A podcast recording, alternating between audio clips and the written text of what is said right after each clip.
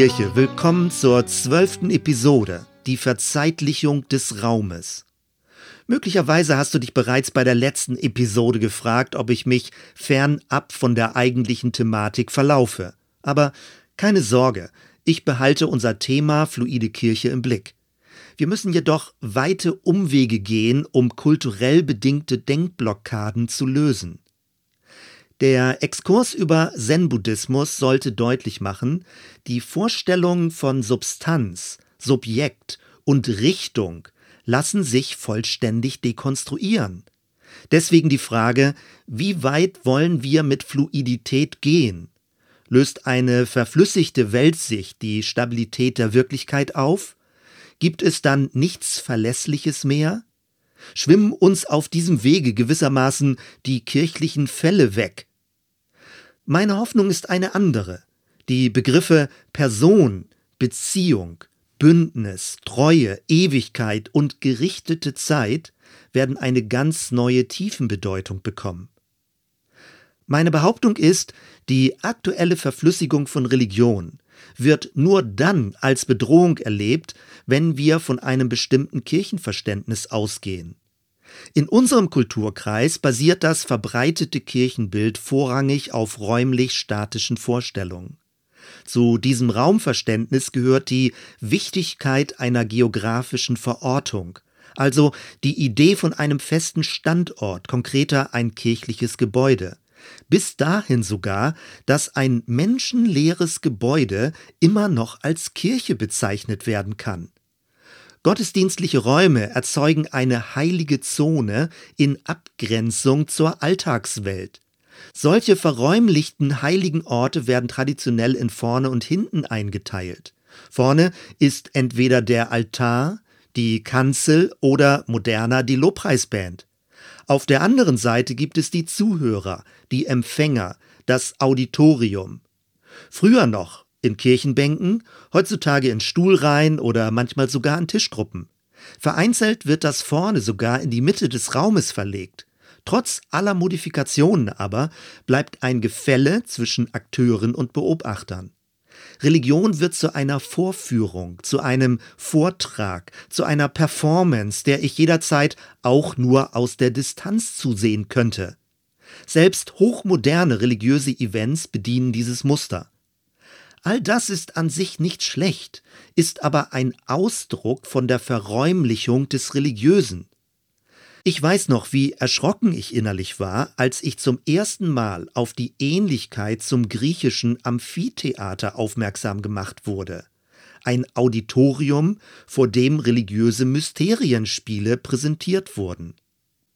Auch Leitungsmodelle, die sich in einer vertikalen Hierarchie, also in einem Oben-Unten-Denken ausdrücken, entspringen einer Verräumlichung von Religion. Die Verantwortungsebenen gleichen einer pyramidenähnlichen Schichttorte, wie bei einem mehrstöckigen Bürogebäude, in dem die obere Etage den Leitern vorbehalten ist. Wer ein bisschen Humor versteht, wird bei frommen Hierarchien aber oftmals an Asterix und Obelix erinnert. Dort wird der verhältnismäßig kleine Häuptling Majestix von Trägern auf einem Schild herumgetragen. Offenbar muss er ständig demonstrieren, von welcher rausragender Bedeutung er ist. Über Äußerlichkeiten hinaus ist diese Thematik noch grundlegender. Auch unser Wahrheitsverständnis hat sich gewissermaßen verräumlicht. Wahrheit gilt als etwas Statisches, als etwas aus der Zeit herausgehobenes. Damit wird Wahrheit zu einer Art Ding, das man aus der Distanz beobachten und analysieren kann. Man kann sich mit der Wahrheit auseinandersetzen. Und man kann Standpunkte vertreten, man kann sich abgrenzen und positionieren. Dieses verräumlichte Wahrheitsverständnis hat weitreichende Konsequenzen. Beispielsweise wird dann eine biblische Auslegungsmethode, die zwingend den geschichtlichen Kontext berücksichtigen will, als theologische Relativierung wahrgenommen. Wenn man demgemäß betont, dass Menschen die Wirklichkeit immer aus einer bestimmten Perspektive und innerhalb eines bestimmten Zeithorizontes wahrnehmen, scheint die biblische Wahrheit bedroht zu sein. Wenn man darüber hinaus vertritt, dass jede Art von Wahrheit einem geschichtlichen Interpretationsprozess unterliegt, wird dahinter sogar uferlose Beliebigkeit verdächtigt. Noch einmal, hinter all diesen Verdächtigungen und Missverständnissen steht ein verräumlich dinghaftes Wahrheitsverständnis. Man will nicht wahrhaben, dass Wahrheit durchweg eine zeitgeschichtliche Gestalt hat. Wahrheit hat einen Kontext und eine Richtung. Deswegen, die Kategorie der Zeit ist keine Bedrohung für die Wahrheit. Im Gegenteil, sie hilft uns, Wahrheit nicht mehr als Ding, sondern in seiner personalen Gestalt und als Ausdruck eines sozialen Gefüges zu verstehen. Und zwar eines geheilten sozialen Gefüges. Das Alte Testament verwendet in diesem Zusammenhang die Begriffe Shalom und Tzedakah, Frieden und Gerechtigkeit. Wenn wir uns über den christlichen Glauben und im Spezielleren über Kirche Gedanken machen, muss man sich beständig Folgendes in Erinnerung rufen. Der christliche Glaube ist im jüdischen Kontext entstanden und hat dort seine Wurzeln. Zur Zeit des Neuen Testaments war jedoch alles Hebräisch-Aramäische bereits stark überlagert vom Römischen Reich und der griechischen Kultur. Man nennt das die Epoche des Hellenismus. Als die Römer 70 nach Christus den jüdischen Tempel zerstörten, lösten sich die christlichen Gemeinden immer mehr von ihren jüdischen Wurzeln und verlagerten sich in die griechische Welt. Spätestens ab dann versuchten die Kirchenväter, die ursprünglich jüdisch-hebräisch geprägte Botschaft in die griechische Denkweise zu übersetzen.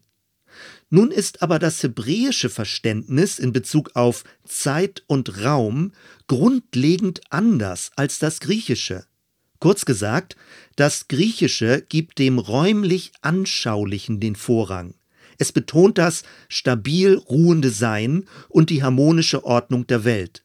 Wichtig ist das Sehen und das Analysieren des Gegebenen. Das Hebräische dagegen betont eher das zeitlich Erlebbare. Es betont das Werden und Wirken, das Hören und Antworten. Das Griechische ist also eher sach- und objektorientiert, das Hebräische eher person- und beziehungsorientiert. Mir ist bewusst, dass ich in meiner Beschreibung stark vereinfache. Wer sich genauer mit unterschiedlichen Zeitverständnissen befassen möchte, dem empfehle ich den Klassiker von Thorleif Bohmann, das hebräische Denken im Vergleich mit dem griechischen. Dort findet man auch weitere Literaturenweise und einen Überblick über die theologische Diskussion im 20. Jahrhundert.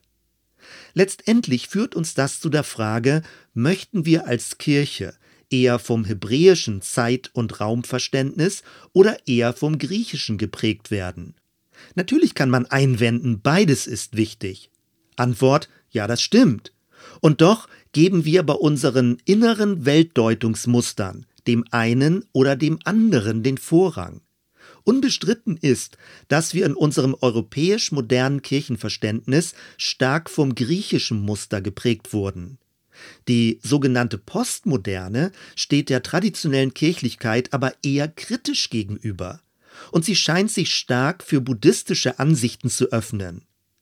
Aus meiner Sicht ist es aber noch interessanter, das althebräische Verständnis für die heutige Zeit fruchtbar zu machen. Bevor wir in der nächsten Episode genauer darauf eingehen werden, möchte ich an dieser Stelle schon mal erste Gedanken skizzieren. Das jüdische Volk hat in seiner Geschichte mehrfach seine geografische Verortung, seinen ursprünglichen Lebensraum verloren. Dadurch wurde es immer mehr zu einem Volk in der Zeit, ein wanderndes Gottesvolk. Es begann mit Abraham und seinem Auszug aus Haran, dann Israel und der Auszug aus Ägypten, dann das Exil in Babylon, dann die endgültige Zerstörung des Tempels 70 nach Christus. Danach hatte das Volk der Juden für viele hunderte von Jahren keinen geografisch stabilen Ort zum Bleiben.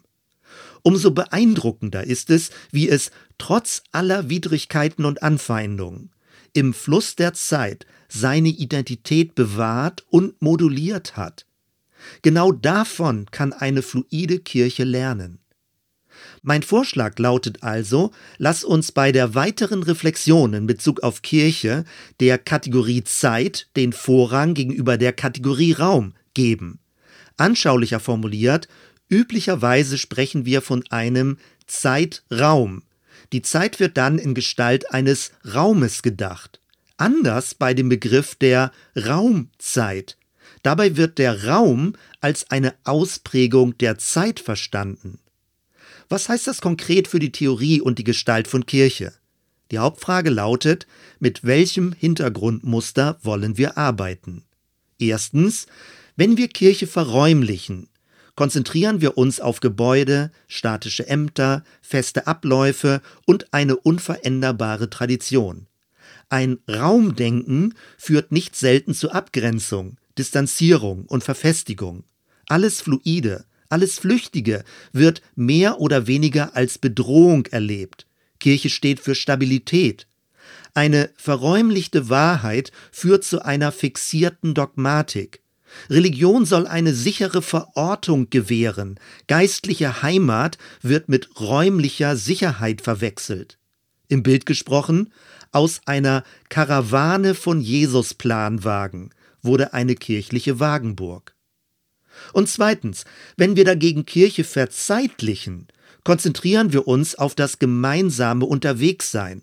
Alle, die Jesus nachfolgen, befinden sich auf einer jeweils eigenen geistlichen Reise. Es gibt keine Tribüne des Lebens, von der aus passiv zugeschaut werden kann. Im Gegenteil, im Fluss der Zeit ist man immer mitten im Geschehen. Wir sind als Kirche niemals getrennt von der Welt, sondern immer mittendrin. Wer also so Kirche versteht, kommt zu ganz anderen Fragen und Aufgabenstellungen, nämlich wie können wir im Fluss der Zeit Identität gewährleisten? Welche Rolle spielen dabei Werte, Beziehungen und Bündnisse? Wie lässt sich eine Erinnerungskultur für das Gute etablieren? Durch welche Rituale kann eine Gemeinschaft Altes hinter sich lassen und Neues in Angriff nehmen? Wie überhaupt bekommt eine gebäudelose Gemeinschaft Stabilität, ohne dabei ihre Flexibilität und Offenheit zu verlieren? Soweit erstmal. Fortsetzung bei der nächsten Episode. Bis dann.